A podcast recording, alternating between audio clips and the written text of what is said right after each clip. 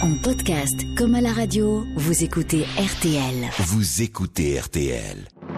RTL Les aventuriers de l'impossible. avec Jacques Pradel et Didier Van Kovlart. Et bonjour à toutes et à tous. Euh, on est très heureux de vous retrouver pour cette nouvelle euh, édition euh, des Aventuriers de l'Impossible avec Perrine Suquet qui nous aide chaque jour à préparer ces émissions, avec Marc Bisset qui est aux commandes techniques de cette émission. Et euh, bonjour mon cher Didier d'abord. Bonjour Jacques. Et j'étais tellement pressé, vous voyez, de vous dire que je suis absolument ravi euh, aujourd'hui du sujet de l'émission parce que nous allons revenir aux expériences, vous savez combien j'adore ça, et des expériences de mort provisoire. Alors ça, ça mérite quand même un petit mot d'explication tout de suite parce que c'est pas un phénomène qui est né euh, ces derniers mois ni, ni même ces dernières années. Non, on a tendance à croire que ça date des années 70, Oui. puisque c'est le docteur Raymond Moody. La vie a- après la vie. Voilà, qui a lancé donc ce, ce concept de NDE. Il n'y avait même pas de traduction française à l'époque pour Mhm. Near-Death Experience.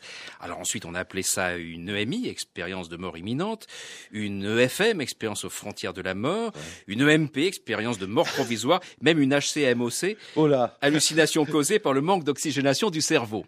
Ah, Donc, pas mal. Euh, mais ça date de très longtemps. Les premières euh, traces écrites de ces phénomènes De témoignages, personnes donc, qui Mhm. sortent de leur corps, qui se décrivent de l'extérieur et après décrivent ce tunnel euh, dans lequel ils sont attirés, des gens qu'ils connaissent ou non, qui les accueillent, qui les renvoient Avec ensuite la fameuse sur, sur lumière euh, blanche, Voilà. tout ça, oui. Eh bien, euh, il faut remonter chez les philosophes grecs. Euh, Ah. Platon en parle le premier, le, le mythe d'air, et Plutarque, Proclus. Au VIe siècle, chez Grégoire de Tours. Au 8e siècle, le moine Bède le Vénérable. Au 19e, l'amiral Francis Beaufort, le docteur Brière de Boismont, et euh, ainsi de suite jusqu'à Ernest Hemingway. En 1918, si vous avez lu euh, L'adieu aux armes, il y a une extraordinaire description au- autobiographique. Hemingway avait été gravement blessé par l'explosion d'un mortier et avait raconté à un ami qu'il avait senti son âme quitter son corps. Euh, je cite L'adieu aux armes. J'essayais de respirer, mais je n'y arrivais pas. Je sentis que l'on me saisissait à bras le corps, que l'on m'arrachait hors de moi-même, que je flottais dans les airs. Je sortis rapidement et complètement de moi-même et je sus que j'étais mort et que je m'étais trompé en pensant que la mort n'est qu'une formalité. Et il décrit joli, tout ce qu'on retrouvera expression. Ensuite Ouais. dans les témoignages recueillis par Moody, psychiatre, Oui. un psychiatre qui n'y croit pas du tout au départ, Ouais. mais ses patients, souvent sous, sous hypnose, racontent des choses. Et, euh, et après, bah, un cas, deux cas, trois cas, toujours les mêmes, Ouais. Mhm. quelle que soit l'origine sociale, culturelle, l'âge. euh, bah, il commence à s'interroger, il, euh, il fait une collation de tout cela et c'est... euh, Ça devient la vie, la vie après la vie, ce, ce best-seller Voilà. incroyable. Alors, il y a une question quand même qui se pose tout de suite. Vous savez que moi, je viens toujours avec mes questions. Vous nous dites les expériences, ben, on en a des témoignages depuis les temps les plus reculés. Mais est-ce que on a émis des hypothèses Parce que l'homme essaye toujours de Oui, bien comprendre euh, l'inconnu. euh, bah, une hypothèse, par exemple, c'est une, euh, une hallucination. On est dans un délire dû à une décharge de glutamate imitant les effets de la kétamine, qui est un anesthésique euh, Oui. hallucinatoire. Oui. Et ainsi réagirait le cerveau stressé par le manque d'oxygène. Longtemps, ça a été l'explication officielle, entre ça. guillemets, dans les milieux médicaux. Ça, ça marcherait pour un accident, les conséquences d'un accident ou autre. Est-ce que ce sont toujours des gens qui sont euh, très gravement en Alors, nous danger parlons de mort de, de gens ça, euh, là euh, euh, en oui. état de, de mort clinique souvent. D'accord, Il y a des exemples Oui. où on peut arriver à cet état euh, sans être euh, Oui, dans ces conditions-là. d'accord. Mais euh, concentrons-nous là dans l'immédiat sur euh, ces cas de, de mort provisoire, c'est-à-dire des gens qui évidemment vont revenir ensuite. Mhm. La question est de savoir ont-ils été morts alors Sont-ils sont vraiment revenus Voilà, oui. Mais là, on va voir un avis médical tout à l'heure. Ouais. Je veux dire, quand l'électroencéphalogramme est plat, quand il n'y a plus d'activité Ouais. électrique, c'est aujourd'hui le signe de la mort clinique et non pas l'arrêt du cœur comme autrefois. Et il y a Donc- des témoignages aujourd'hui de gens qui ont été constatés en mort clinique et qui sont avec euh, revenus pendant en- plusieurs plusieurs Ouais. minutes, même Mhm. pendant des heures, et parfois de manière artificielle. Le cas extraordinaire de 1991, la chanteuse Pamela Reynolds, Oui. euh, victime d'un anévrisme géant du, du tronc basilaire, de, dans le crâne, une tumeur. Oui. On ne peut opérer qu'en la vidant de son sang pour supprimer la pression artérielle Oui. et retirer l'anévrisme. Donc pendant plus d'une heure, son cerveau n'est plus irrigué. Il est euh, en Oui. hypothermie, sous surveillance médicale constante. Mhm. Donc il n'y a, a plus rien dans le cerveau. Donc elle est en état de mort clinique, artificiellement provoquée, et elle va revenir une fois lorsqu'elle est réanimée, en décrivant précisément, avec des détails qu'on ne peut pas inventer, Mhm. l'opération avec les accidents qui sont arrivés, avec des- un appareil très particulier. Mhm. Et, euh, et ça pose la grande question, lorsque le cerveau n'est pas opérationnel, Oui. la conscience apparemment fonctionnerait puisque la personne A mémorisé et restitue des informations sur ce qui se passait pendant ce temps. Alors ça, ça pose un sacré problème parce que ça voudrait dire que la conscience n'est pas euh, attachée euh, à notre cerveau. Voilà, et Euh, même que la conscience gouverne le cerveau, comme euh, l'a écrit sur euh, John Eccles, entre autres. D'accord. Parmi tous les cas, là, vous venez de citer ce, ce cas de, de cette femme qu'on a dû vider de son sang. euh, quels sont les cas pour vous les plus euh, spectaculaires Alors, il y- On en en avait déjà qui parlé euh, l'an dernier. Voilà, dans, mais je- ça demeure quand des baskets, là, ça m'avait frappé. Oui, à l'hôpital de, qui- de Seattle, Oui. euh, tout à coup, euh, une dame en mort clinique qui revient en, en disant qu'elle a vu euh, une chaussure de, une chaussure de tennis euh, sur une la- corniche. la, marque et tout. Et puis avec un trou et une position du lacet, c'est hyper Oui. précis. Et, et au troisième étage, et donc on ne pouvait rien voir, et euh, une infirmière va cherche, et en fait le, le seul angle de vision possible, c'était si on, on survolait euh, en hélicoptère euh, ou en drone, hein, Oui, euh, si un drone oui, survolait et, trouve ce- cette image. Donc est-ce que la personne sortie de son corps était sortie aussi du, du plafond, quoi, de la chambre Mais je dirais celui qui me touche le plus, c'est quand même en France. C'est en 1972, euh, Irène Badini, euh, qui est aveugle. Et, euh, et ben cette femme, qui est en- dans un coma dépassé, eh bien, elle ressort en disant On m'a volé mes bijoux. Elle donne le signalement de deux personnes, deux brancardiers. Le qui- signalement physique. Et, Oui. et elle est aveugle. hein, alors qu'elle est aveugle. Oui, elle donne la description et elle donne même les noms inscrits sur le, le, le badge. Sur les badges. sur de- le badge de, de, de ces personnes. Et elle dit quoi Et- alors On m'a volé mes. Eh ben, ils m'ont volé mes mes- bijoux. En fait, qu'ils ne sont plus là. On va trouver les deux, les deux, Ouais. les deux suspects qui avouent leur forfait. Donc là, on est devant une preuve d'un fonctionnement de conscience et d'une personne en coma dépassé, en état de mort clinique, et en plus, Mhm. qui était aveugle, mais qui, pendant que sa conscience fonctionnait, pendant l'arrêt de son cerveau, avait des informations visuelles alors qu'elle était aveugle. Alors voilà, nous allons maintenant faire une première pause dans, l'émission et euh, ensuite euh, on va parler d'une actualité. Euh, L'actualité, c'est une thèse de médecine qui a été présentée par un futur docteur, mais enfin il l'a été très vite puisqu'il a eu les félicitations du, du jury avec mention très honorable, ce qui est considérable hein, dans l'université, un médecin qui a fait sa thèse, qui est devenu médecin avec une thèse sur ses expériences de mort provisoire. RTL, Les aventuriers de l'impossible les aventuriers de l'impossible. Jacques Pradel, Didier Van Kovlart. sur RTL. Et maintenant, notre invité, euh, Didier Van Covelard, disait nous aurons l'avis d'un médecin tout à l'heure. Eh bien, il est là, c'est le docteur Jean-Jacques Charbonnier. Bonjour. Bonjour. Vous êtes médecin réanimateur euh, en exercice euh, euh, à, à Toulouse. Vous vous intéressez euh, mais de très près à tous ces phénomènes-là euh, depuis très longtemps. Et c'est pas simplement un intérêt intellectuel. Enfin, euh, euh, vous avez contribué largement à explorer euh, ces, ces cas euh, qui ont quand même euh, euh, été niés par, euh, on va dire, allez, la science officielle, même si la formule, bon, est éculée. Euh, mais c'était vrai. Et là, on parle de cette thèse maintenant de médecine en décembre 2014. Alors ma première question, est-ce que vous pensiez de votre vivant voir un, un futur médecin devenir médecin en passant une thèse sur les NDE À vrai dire, j'avais déjà dirigé euh, une thèse sur, les, sur ce sujet qui avait été présentée à l'hôpital Bichat à Paris, qui avait eu euh, non pas les félicitations du jury, mais la mention acceptable, ce qui était déjà pas mal. Et c'était une thèse finalement qui faisait surtout une étude bibliographique euh, qui faisait le point sur l'actualité. Mais là, c'est une thèse importante parce que c'est un travail qui a été réalisé sur trois longues années, travail d'investigation, étude prospective d'un jeune médecin qui est maintenant docteur en médecine grâce à cette thèse qui s'appelle François Lallier. Et euh, il a interrogé 118 personnes victimes euh, d'arrêt cardiaque. Et il a retrouvé donc euh, 18 personnes qui avaient vécu cette fameuse expérience selon les critères euh, bien particuliers qui sont appelés les critères de Grayson. C'est ça. Donc il a appliqué une méthode tout à fait scientifique. Il n'a Ouais. pas dit je vais aller voir des gens qui disent que ils ont vécu une expérience de mort imminente. Mm. Il a pris des gens qui sont dans la configuration, on va dire euh, habituelle, euh, où peuvent se produire des cas de euh, de- de- d'expérience de, mort Ouais. imminente, Et il en a trouvé 18 sur combien vous dites? Sur, 118. Sur 118. Bon. Ce qui fait 15,3%. C'est énorme. C'est beaucoup parce Oui. que l'étude de Pin Van Nomen qui a fait autorité euh, sur 334 arrêts cardiaques avait été publiée dans The Lancet en 2001, mais c'était une étude qui euh, était sur des arrêts cardiaques qui étaient 10 ans avant euh, la publication des résultats. Donc ça commençait à devenir un petit peu poussiéreux. Et lui avait trouvé 18%, mais en prenant un seul des critères de Grayson. Si on prend euh, donc le score habituellement admis pour dire que l'expérience est vécue, Oui. lui atteint 12% à peine. Donc on voit que euh, dans le cas de euh, François Lallier, c'est plus important. Et il y a eu Oui. une autre étude qui a été publiée par un autre euh, chercheur qui s'appelle Samparnia, qui travaille à Londres, Mhm. et qui lui a publié à grand renfort de presse, on l'a dit, c'est l'étude la plus grande jamais réalisée sur plus de 2000 arrêts cardiaques. Mais en fait, c'était une cohorte de 2000 arrêts cardiaques, il a pu en interroger 101. Donc Mhm. l'étude est plus petite que celle de François Lallier, avec euh, des résultats équivalents. On, tourne autour des 15%.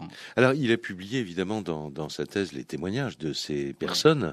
Euh, sont des témoignages qui sont, j'allais dire, euh, euh, à l'aune des autres, qui racontent à peu près pour tous. Il y, a, il y a un tronc commun, il y a une expérience commune? C'est toujours à peu près la même chose, si vous voulez, mais elle va être exprimée différemment.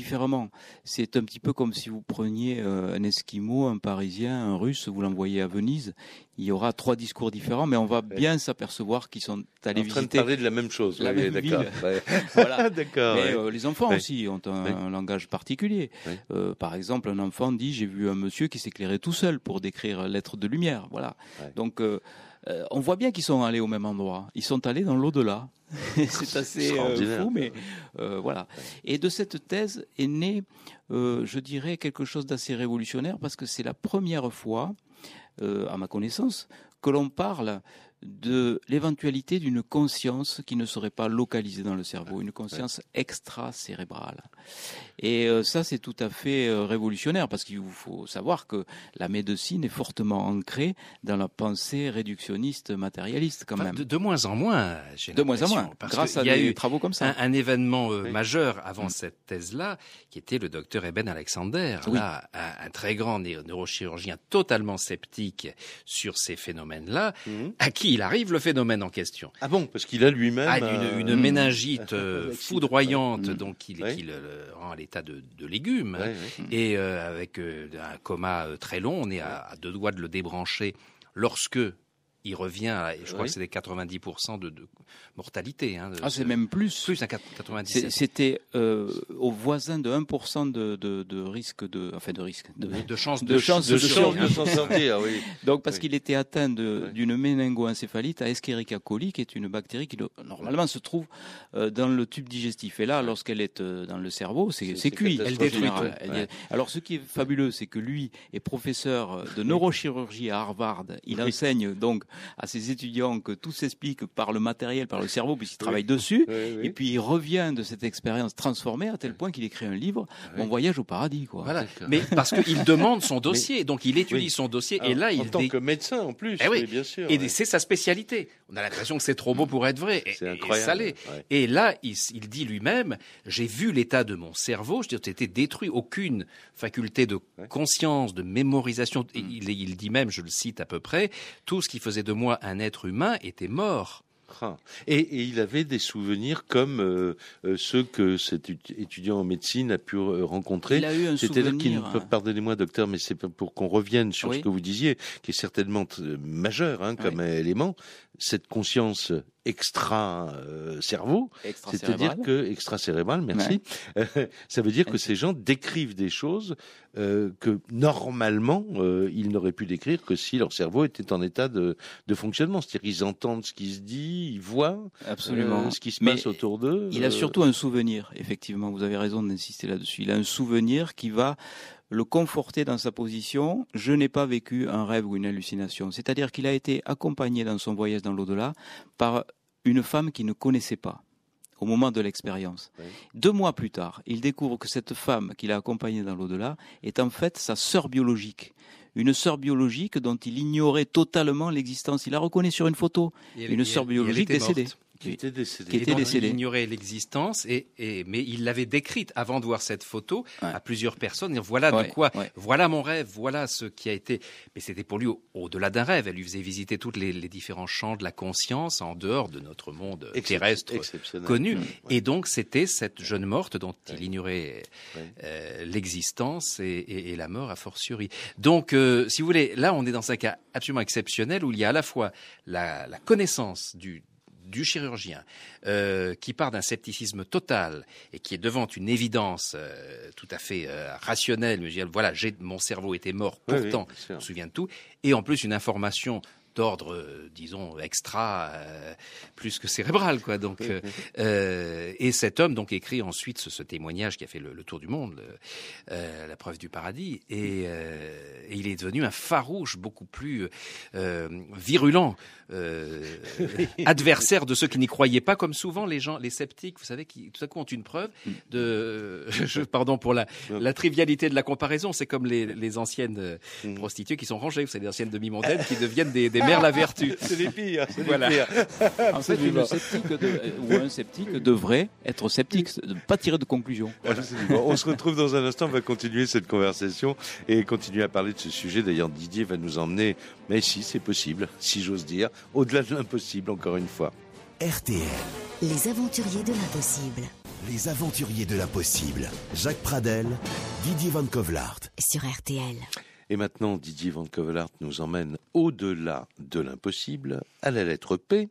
P comme la plainte d'un ancien mort. En 2014, un Suédois de 43 ans, Jimmy Fritz, a porté plainte en sortant du coma contre l'hôpital de Göteborg, où il était maintenu en survie artificielle. Totalement paralysé suite à une crise d'apoplexie, considéré en état de mort cérébrale, il avait entendu tout ce qui se disait autour de lui. Il a rapporté mot pour mot les conversations qui l'ont le plus traumatisé du fond de sa conscience en veilleuse, notamment quand les médecins s'efforçaient, dans l'intérêt général, de convaincre sa compagne qu'il serait bon de lui prélever ses organes. Le malheureux ne pouvait émettre aucun avis ni aucune contestation sur la discussion en cours, écrit le docteur Jean-Jacques Charbonnier. Pourtant, c'était bien lui le premier intéressé. Les mots qu'emploie le rescapé dans le journal Le Télégraphe, le 6 avril 2014, nous serrent le cœur lorsqu'il explique qu'il ne poursuit pas les médecins en justice à titre personnel, mais pour qu'une telle chose ne se reproduise plus, pour que les gens sachent qu'une personne en coma dépassé n'est ni un légume, ni un pré-cadavre sous assistance respiratoire, ni une banque d'organes insensibles. Les chirurgiens parlaient de donation, dit Jimmy Fritz. Ils voulaient effectuer des tests sur mon foie et mes reins en vue de les donner à d'autres patients. J'avais très peur de subir une mort terrifiante. Je craignais qu'ils ne m'incinèrent. Je me demandais si j'allais voir et sentir les flammes. Après les deux ans de rééducation qui ont suivi son réveil in extremis, il est de nouveau en état de parler normalement et de bouger, mais il demeure cloué dans un fauteuil roulant. L'unité de soins Salgrenska, visée par sa plainte qu'elle prend très au sérieux, devrait lui proposer, à titre de dommages et intérêts, la pose d'un exosquelette ou de capteurs biocompatibles. Di- histoire vraiment extraordinaire, Jean-Jacques Charbonnier, c'est vous qui l'a raconté, donc euh, vous avez en- euh, entendu parler de, de cela. C'est une histoire qui, au-delà du cas de, cette- de cet homme, enfin, est très importante, euh, parce que ça peut faire avancer quand même un peu la réflexion euh, sur l'éthique à, à respecter par rapport aux personnes qui se trouvent dans ces états de, de mort apparente. Sur la façon dont on traite les comateux, des personnes qui sont en coma dépassé, on aurait tendance à penser qu'ils n'ont aucune conscience possible, aucune perception possible, mais on ne sait rien de la perception, on ne sait rien de la conscience. Et si cette conscience est indépendante du cerveau, et qu'on apprend que lorsque le cerveau ne fonctionne plus, on a une conscience encore plus performante que lorsqu'il fonctionne, alors là, on se dit, attention, faisons attention à nos comportements proches des comateux, donnons-leur de l'amour, euh, touchons-les, parlons-leur, même si on a l'impression qu'il n'y a aucune communication possible, eh ben oui, il y a quelquefois des perceptions qui sont euh, réalisé. Moi, j'ai une question à, à, vous poser parce que je rappelle que vous êtes médecin réanimateur. Euh, effectivement, vous travaillez beaucoup sur ces phénomènes-là, mais vous avez beaucoup de collègues, de, de confrères. Euh, quand vous en parlez avec eux, parce que euh, est-ce que euh, on sait que chaque métier a ses, ses logiques. Hein, euh, oui. Quand on est dans un hôpital dans cet état-là et qu'on vous trimballe d'un service à l'autre, d'une chambre à l'autre, etc., on parle quoi. Mm. Et, et, souvent, les gens qui, qui ont entendu et qui le disent sont sont, choqués de, de ça. Est-ce que vos confrères ont conscience de, de cette Malheureuse, possibilité? Malheureusement pas tous, mais je dirais que de plus en plus maintenant il y a une sensibilisation qui arrive, il y a une connaissance qui est là, il y a tous ces témoignages. Euh, une personne à la fin de ma conférence prend le micro et dit docteur vous avez raison euh, de parler de ça. Moi, j'étais dans la situation suivante. J'étais en fin de vie, soi-disant.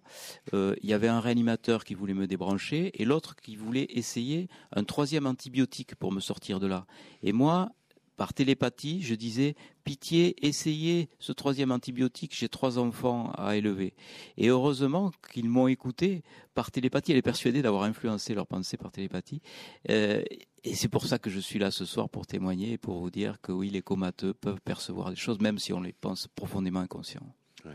Quelle, quelle, leçon vous tirez de ça, vous, euh, Didier? Ben, on, on, est dans l'humain. Je veux dire, euh, euh, Dieu merci, euh, beaucoup de médecins comme Jean-Jacques Charbonnier font passer ce facteur humain à, avant euh, des mystères qui les dépassent et qui peuvent avoir en cela quelque chose d'humiliant il y a une vraie science, il y a des années d'études, et tout à coup vous êtes devant un mystère, et vous n'avez pas la grille de lecture, la grille de décodage. Donc euh, c'est une réaction normale de l'être humain de se fermer à ça, de dire ça peut pas exister. Sauf que là, euh, révolution après révolution, les mentalités ont changé. Avant, bon, on a eu cette révolution française de, pour la première fois, c'est une thèse consacrée. Euh, ah oui, la thèse de décembre voilà, 2014, en, en France, oui, bien sûr. Une thèse consacrée ouais. à ce qui se passe dans ces ouais. états de, de, mort provisoire. Mais avant, il y avait en 1994, aux États-Unis, une autre vraie révolution. C'est que euh, jusque-là, le, le, DSM-4, qui est le, le, le, manuel officiel des, des psychiatres, de, des désordres mentaux, hein, pour le qui ah, sert une sorte de catalogue ah, oui, sur lequel on a plus de, de référence. Oui, d'accord. Oui. Eh bien, euh, on nomme la même affection dans tous les pays du monde voilà, par le même code. Euh, tout ce qu'on est en train de, de, raconter était considéré comme des pathologies, c'est-à-dire du désordre mental avec tout ce que ça signifie. À partir du moment, vous voulez dire, où, où, où, les gens font un témoignage ah bah, de d'expérience de, de, mort apparente, disaient, de mort voilà, euh, immédiate. J'ai entendu ce qui se disait. ah oui, alors on dit ah bah ça c'est j'ai vu le tunnel. Des six.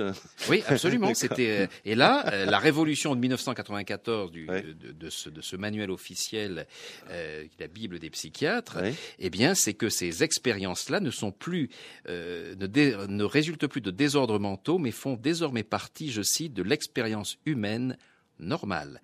Ça veut dire fini la médicamentation chimique.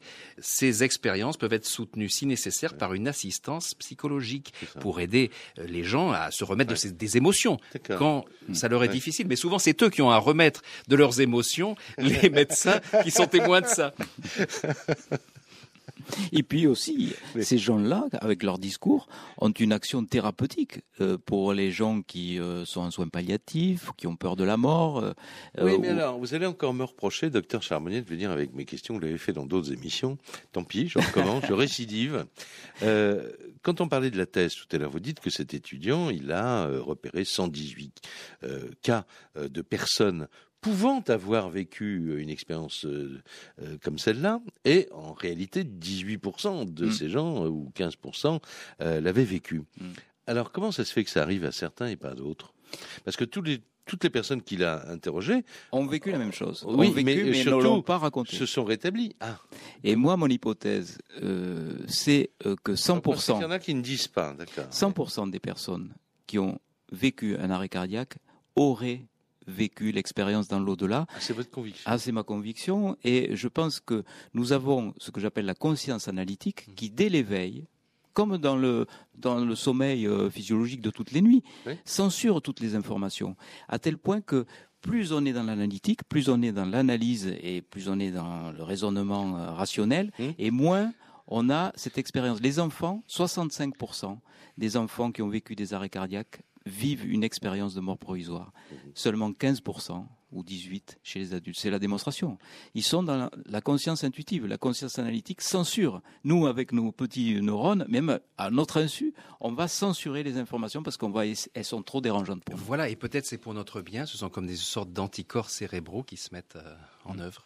On, on, va consacrer un bon moment de, de l'émission dans un instant à savoir un peu ce que ramène comme information, ce que rapporte comme information ces gens dont on parle. Parce qu'une chose est de dire ah ben ils sont allés dans l'au-delà, ils ont vu la lumière, etc. Puis maintenant ils reviennent, ils sont bien vivants. Qu'est-ce qui nous rapporte comme information? Eh bien, il y a des choses à dire. Les aventuriers de l'impossible. RTL. Les aventuriers de l'impossible. Jacques Pradel, Didier Van Kovlart. Sur RTL. Et avec le docteur Jean-Jacques Charbonnier, nous parlons aujourd'hui de ces expériences de, de, mort provisoire qui ne sont euh, ni des fantasmes, ni des hallucinations, comme on l'a cru euh, très longtemps, ni dues euh, à un manque d'oxygène à la suite d'un traumatisme. Alors peut-être d'ailleurs qu'à la suite d'un manque d'oxygène, on peut avoir une hallucination, on peut avoir ce genre de choses, mais ça n'est pas, c'est ce que vous dites, hein, docteur Charbonnier, ça n'est pas, l'explication. la règle. Mm. Et il y a d'autres personnes qui ont fait état de ces passages, allez, on va le dire avec facilité, dans, dans, dans l'au-delà, au-delà Mhm. de la vie en tout cas, et qui reviennent avec des, des informations et dont on est sûr que c'est une expérience avec un E majuscule. Oui, Hein expérience transcendante. Qui, Il leur est arrivé quelque chose. Il leur est arrivé quelque chose à tel point qu'il y a un chiffre qui est parlant. Il y a 70% de divorces dans les 10 ans qui suivent l'expérience. Donc c'est dire à quel point l'expérience va être euh, transformatrice. Les gens euh, ne vont plus euh, reconnaître la personne qui a fait cette incursion dans l'au-delà. Euh, Ah, vous même voulez le dire que les, les raisons qui pourraient présider au divorce seraient que c'est une personne différente C'est une revient personne totalement différente parce que ses objectifs de vie ne seront pas celles de nos sociétés occidentales matérialistes. Ce ne sera pas Ah oui. euh, la superficie de sa maison, ce ne sera pas le nombre de ses bagnoles, ce ne sera pas la représentation sociale, ça sera savoir aimer les autres. Et quand ils sont dans la lumière, une question leur est posée, comment as-tu aimé les autres? Et ils n'auront de cesse après de faire ça. C'est-à-dire, ils vont devenir euh, euh, magnétiseurs, ils vont devenir euh, médiums, Ah oui. ils vont euh, vouloir... euh, Tra- tra- travailleur s'investir. social, il y, a, il y a des exemples très Ouais. nombreux de, Oui. de patrons, de, gens de, vraiment euh, Mm. qui voilà ont un boulot de patron, des responsabilités, Ouais, de ouais. et qui changent de vie l'enrichissement, complètement. qui se disent pourquoi Je veux dire, et ceux bon, qui euh, disaient j'avance en écrasant la concurrence pour être le meilleur, Ouais, alors ça ne tient plus du tout. Donc évidemment, ça crée des drames dans les familles. Tout à coup, le type il laisse les clés de l'entreprise à ses employés. hein. Donc On il y a une mutation psychologique. Ah oui, en Vous tout parliez, cas, vous disiez euh, Jacques, quelles sont ouais. les informations qu'il eh ramène oui, bah oui. il y en a plein. On a vu avec le docteur Alexander et tout ça des choses très précises. Euh, avec Irène Badini, cette femme aveugle qui a vu pendant son coma dépassé ses, ses bijoux. oui, et a donné le ouais. signalement de, des- Oui. et, et le nom marqué sur le badge de ces personnes. Donc on a Oui. des informations, mais on a quand même, euh, allez, quasiment 100% de changement d'information, c'est-à-dire que les gens ne voient plus la vie de la même manière. Ils ont une empathie maladive. Euh, ils ne peuvent pas être heureux si autour de, s'il y a de la misère, euh, du malheur autour d'eux. Ils n'ont aucune peur de la mort. Ils n'ont, ils ont une envie de vivre, euh, mais pas de vivre comme dans Offenbach, je veux m'enfourrer jusque-là, quoi, pour, Ouais, ouais, en attendant le néant, de, de vivre chaque instant et de l'offrir et de le partager. Et ça, euh, j'en ai rencontré beaucoup pour le dictionnaire de l'impossible, et c'est, euh, c'est flagrant. D'un autre côté, c'est un peu comme les gens qui ont un accident très grave et qui disent maintenant euh, c'est durable. Tout ce Oui, que je vis, c'est durable. Moi, j'ai eu cette phrase en tête parce que quelqu'un qui a vécu un, un véritable drame me dit ça à chaque fois qu'on se rencontre. Mais alors, euh, justement, ce rab, euh, docteur Charbonnier, qui décide que, que, que la personne va revenir? Parce que Oui, on Alors, peut se poser la question aussi. ils- ils n'ont pas, ils n'ont plus peur de la mort, mais ils n'ont pas pour autant envie de se suicider. Donc on pourrait se dire, Voilà, euh, c'est important de préciser. Eh Il n'y a, oui. il y a pas un exemple de quelqu'un qui a trouvé que c'était si bien de l'autre côté Qui veut que retourner, euh. Il n'y a pas un exemple. Ouais. Donc, C'est Mm. c'est très important de Mm. dire ça aux Ouais. gens. On ne fait en aucun cas, en traitant de ces sujets, en parlant de l'état de ces gens, une apologie d'un côté morbide, suicide. macabre, etc. Non, ni, ni- ni l'envie de fuir. euh, Oui. Non, ils sont là. Et vous parliez de rab. Alors, je ferai une Oui. petite nuance sur ce mot-là. Et en plus, un sentiment d'urgence. C'est-à-dire, ils sont revenus.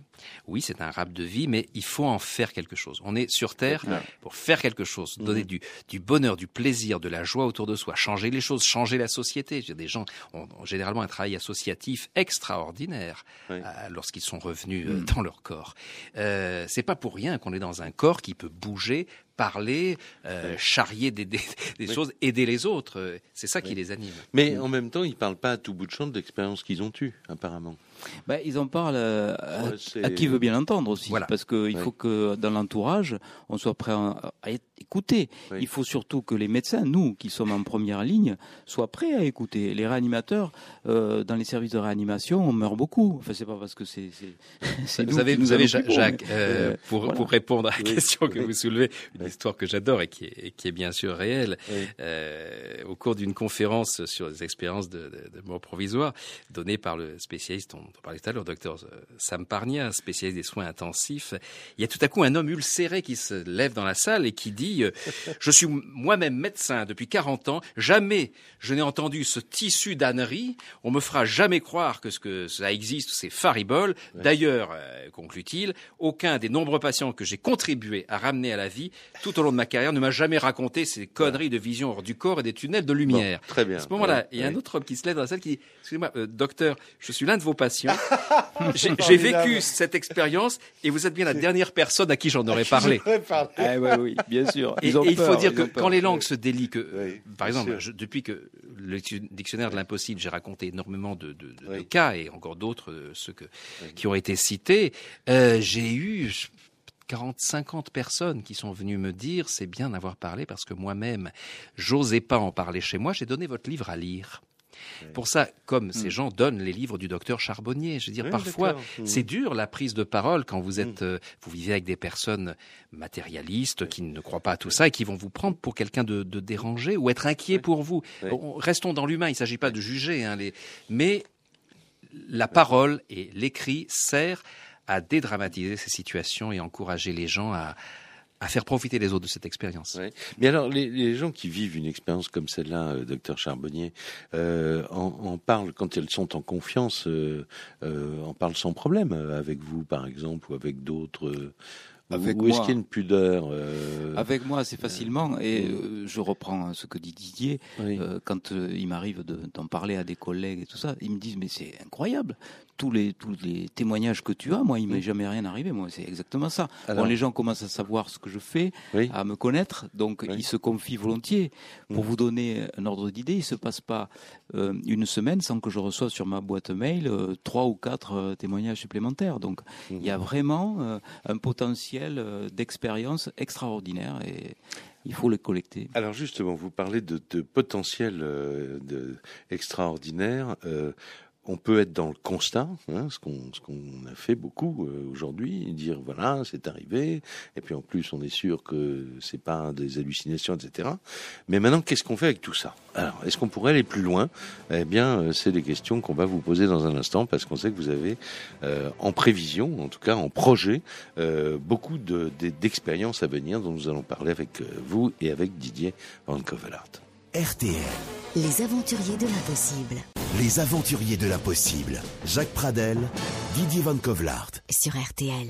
Et nous parlons aujourd'hui de ces expériences de, de mort provisoire. Et hum, au-delà de ce que je disais il y a un instant, au-delà de, de la constatation de la réalité euh, du phénomène, évidemment, il reste encore beaucoup, beaucoup de zones d'ombre, beaucoup de, de questions euh, sans, sans réponse.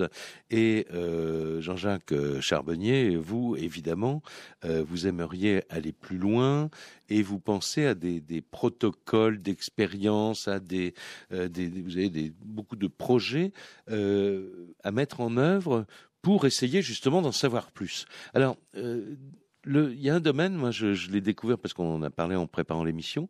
Euh, je n'avais pas vu ça, je n'avais pas imaginé ça. Vous dites, ça serait bien d'essayer de- d'entamer une communication télépathique entre un médium, par exemple, et puis une personne ben, qui se fait opérer, qui, qui donc va être euh, sous anesthésie générale pendant un certain temps. Oui, c'est ça. Euh, ces recherches que j'ai menées euh, sur le fonctionnement de la conscience et qui sont maintenant actées par une thèse doctorat en médecine, qui dissocie la conscience analytique de la conscience intuitive, permettraient de déboucher sur quelque chose de concret, peut-être. À savoir qu'il serait possible de savoir ce que pense quelqu'un qui est soit sous anesthésie générale, soit surtout quelqu'un qui est dans le coma. Parce que c'est ça, nous, euh, qui est le plus frustrant pour nous réanimateurs, de pas savoir ce que veut un comateux qui est en état relationnel, qui ne peut pas communiquer euh, sa souffrance ou bien souhaite l'acharnement est-ce qu'il thérapeutique, voilà. est-ce qu'il est dans est-ce qu'il est dans un état comme on l'a vu avec Oriane qui disait mais au médecin mais que ça veut-il de ma vie? Que ça veut-il de euh, mon évolution spirituelle? Elle est beaucoup plus importante maintenant qu'avant, alors que cette euh, femme, Oriane était une, une Là, vous jeune parlez femme. de voilà. quelque chose qui s'est passé. Oui, absolument. passé, oui. Oriane était une Oui. femme donc euh, en état de coma, oui, euh, qui aussi relationnel, donc euh, au aussi relationnel, c'est-à-dire comme le, le, le, locked-in syndrome, si Oui, vous voulez, d'accord. aucune communication possible avec le monde extérieur. Oui. officiellement. Oui. Et quand elle est revenue, donc elle savait, elle avait entendu qu'il était question est-ce qu'on la débranche ou pas. Et, euh, et là, elle a eu un plaidoyer euh, assez Elle, extraordinaire. elle a dit ce qui se passait dans sa tête alors qu'elle ne pouvait pas s'exprimer. Quoi, en Oui, fait. elle disait même euh, Mm. que saviez-vous de mon état? J'avais des choses à faire, j'avais un niveau de pensée, j'avais des choses. euh. Et là, c'est vrai que la responsabilité, euh, quand on ne sait pas, elle Mm. est énorme pour les. pour parce les que nous, bien ouais. portants, on a un seuil de tolérance très faible.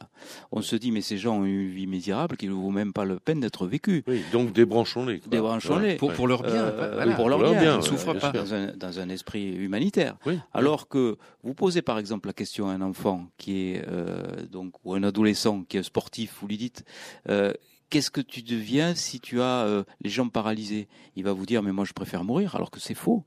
Euh, il va vouloir euh, lutter pour vivre. On le voit dans les centres de rééducation après ces traumatismes. Et, dans le handisport, de voir Oui. Oui. comment les personnes amputées, Oui. comme Éric. Dargent, champion de surf, re- retrouvent son niveau Oui, d'avant. C'est pour ça qu'on ne peut pas savoir, on ne peut pas anticiper une quelconque directive.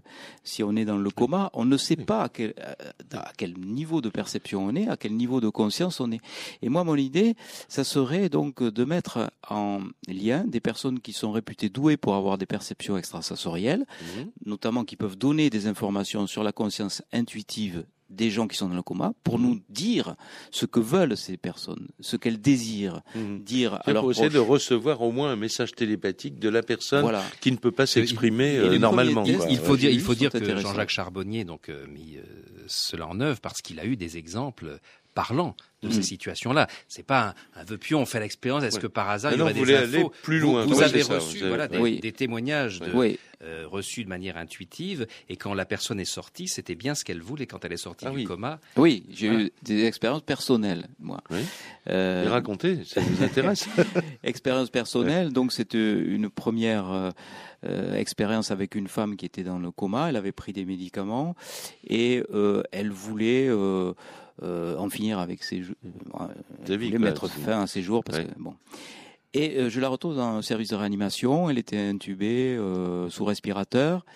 Et l'infirmière m'appelle en me disant Docteur, venez vite, ça va pas bien. Et donc j'étais de garde cette nuit-là. Je vais à son chevet et je reçois une information il faut euh, m'aspirer ma sonde. C'est dans votre tête, vous, Ouais. vous- comme un message. Comme un message vous euh, arrive, télépathique ouais. qui m'arrive. Euh, L'infirmière me dit non, non, non, c'est pas la peine, docteur, j'ai déjà aspiré, il n'y a pas de bouchon. J'avais aucune raison de douter euh, de cette infirmière, elle était en- bon, une très bonne infirmière. Ouais.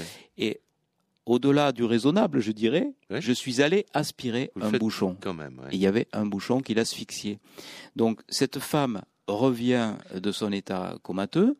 Je vais la voir le lendemain. Tout allait bien. Mhm. Elle était extubée et elle me reconnaît tout de suite. Et elle me dit Mais je vous le disais, docteur, de m'aspirer ce bouchon. Je vous le disais. Alors, elle pouvait pas me le dire. Et Avec elle- ses cordes vocales. avait- elle ne vous avait pas vu avant. Elle euh, ne le m'avait pas coma. vu. Elle Oui. m'a reconnu. Elle avait les yeux fermés avec du sparadrap, comme on fait chaque fois que. Et vous ne l'aviez pas vu avant son accident puisqu'elle est arrivée euh, Oui. dans le coma. Ah ben, bien sûr, pas bien avant. sûr, bien sûr. Ah et le ouais. deuxième exemple très énorme, court, ouais. Deuxième exemple très court, c'est un patient qui était en fin de vie, donc euh, pour des raisons euh, familiales, on l'avait mis euh, euh, dans un, non pas en réanimation, mais dans une chambre euh, à l'hôpital euh, de médecine, Mhm. et euh, dans la nuit, il fait un arrêt cardiaque. L'équipe euh, ne prend pas compte de son état, c'est-à-dire qu'il fallait pas, surtout pas le réanimer, il fallait pas faire de massage cardiaque. Ils le font quand même, Mhm. plus pressé. Une fois revenu à la vie, ils le mettent dans le service de réanimation et je le découvre le matin. J'étais pas très content parce qu'on devait pas le. Et là, je vais à son chevet et euh, je vois qu'il était en coma dépassé. Là, euh, midrias bilatéral, donc les signes de coma dépassé, bref. Mmh. Et je reçois une information euh, télépathique qui me dit il faut fouiller dans mon portefeuille. Alors, C'est toujours, pardon, euh, il faut fouiller dans mon, euh, ou il faut m'enlever. Vous, vous entendez comme Ah, une voix ouais, qui ouais, vient d'une J'entends, autre personne. j'entends, j'entends cette voix Et qui me dit dans il faut fouiller ouais. dans mon portefeuille. J'étais très gêné par ça parce que j'ai jamais fouillé dans les portefeuilles des malades. euh, Pour... Ouais. Mais vous le faites là. Mais là, euh, je commence à demander les papiers à l'infirmière. Elle me dit voilà, le numéro de téléphone de la famille c'est celui-là, mais c'était pas ça qu'il me fallait. Il me fallait ces papiers. Il me fallait euh, Son portefeuille. son quoi. portefeuille. Ouais. Et dans son portefeuille, il y avait une lettre qu'il avait manuscrite, qu'il avait euh, indiqué, il avait indiqué que si jamais un jour il était sous respirateur, il fallait absolument le débrancher. Donc je pense que c'est lui qui m'a donné cette information. Et euh, si ça a été possible avec moi, qui ne suis pas euh, spécialement médium ou quoi que ce soit, je pense que les gens qui sont doués pour avoir des perceptions euh, télépathiques, comme le sont les médiums par exemple, extrasensoriels, eh ben, pourraient nous donner des indications sur l'état mental Et, et des ce serait bien sûr une information comme une autre. Après, la famille décide, Mm. les personnes, il ne s'agit pas de prendre ça pour argent comptant, bien sûr, tout le temps, mais il y a tellement besoin d'informations euh, additionnelles dans ces cas-là, euh, de la part du, du corps médical Mm. et, et des familles. Il faut que l'information circule. Alors le premier test que j'ai mené sur les gens qui étaient en anesthésie générale sont intéressants parce que ça montre. Alors pour l'anesthésie générale, on obtient le consentement euh, éclairé très facilement, Mhm. euh, mais pas pour les comateux. Donc il faut désigner Ah la oui, personne de confiance. C'est pour ça que je travaille avec un avocat spécialisé dans le droit sanitaire pour avoir Ouais. cette autorisation. Ouais. Mais les gens qui sont dans, dans, en anesthésie générale donnent des informations à la médium qui est sur place. On vérifie ces informations après, mais la personne anesthésiée ne se souvient pas avoir délivré les informations. Elle est dans sa conscience analytique, elle a tout censuré, Mm. toutes les informations qu'elle a délivrées, qui sont pourtant exactes. En tout cas, c'est absolument euh, passionnant. Merci beaucoup Merci. euh, de vos éclairages. Euh, C'était le docteur Jean-Jacques Charbonnier qui était notre in- invité. Je rappelle d'ailleurs son actualité, le dernier livre, Quatre regards sur la mort et ses tabous, chez Guy Trédaniel, éditeur. Un livre de chevet, euh, vous pouvez le partager avec moi, c'est le nouveau dictionnaire de, de l'impossible, évidemment, dont l'auteur est avec moi tous les jours, ça me rassure. Et ça me fait vraiment plaisir de vous dire euh, à bientôt, mon cher Et euh, moi aussi. Jacques. très, demain. très bientôt. Merci de votre accueil.